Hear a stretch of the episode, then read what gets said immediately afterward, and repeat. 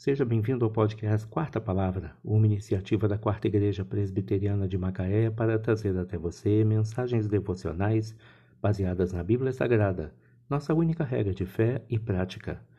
Nesta segunda-feira, dia 17 de janeiro de 2022, veiculamos da quarta temporada o episódio 74, quando abordamos o tema A Obediência tem uma linda recompensa.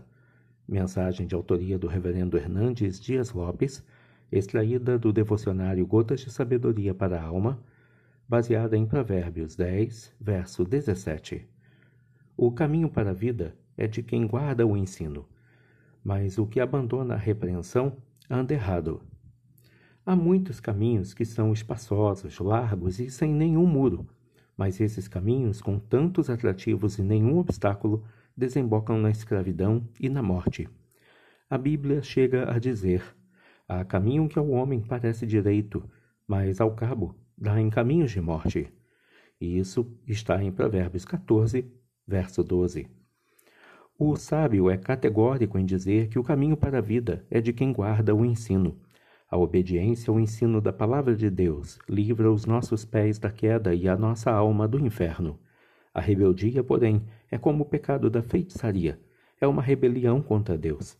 Tapar os ouvidos à repreensão de Deus é colocar o pé na estrada do erro, é marchar célere para o abismo, é chegar ao destino inglório da condenação eterna. Só os insensatos vivem às cegas, despercebidos, sem nenhum senso de perigo. Uma vida sem reflexão é uma vida construída para o desastre. O caminho seguro da vida é a estrada da obediência. Obedecer a Deus e andar conforme os seus conselhos é o caminho seguro na estrada da vida.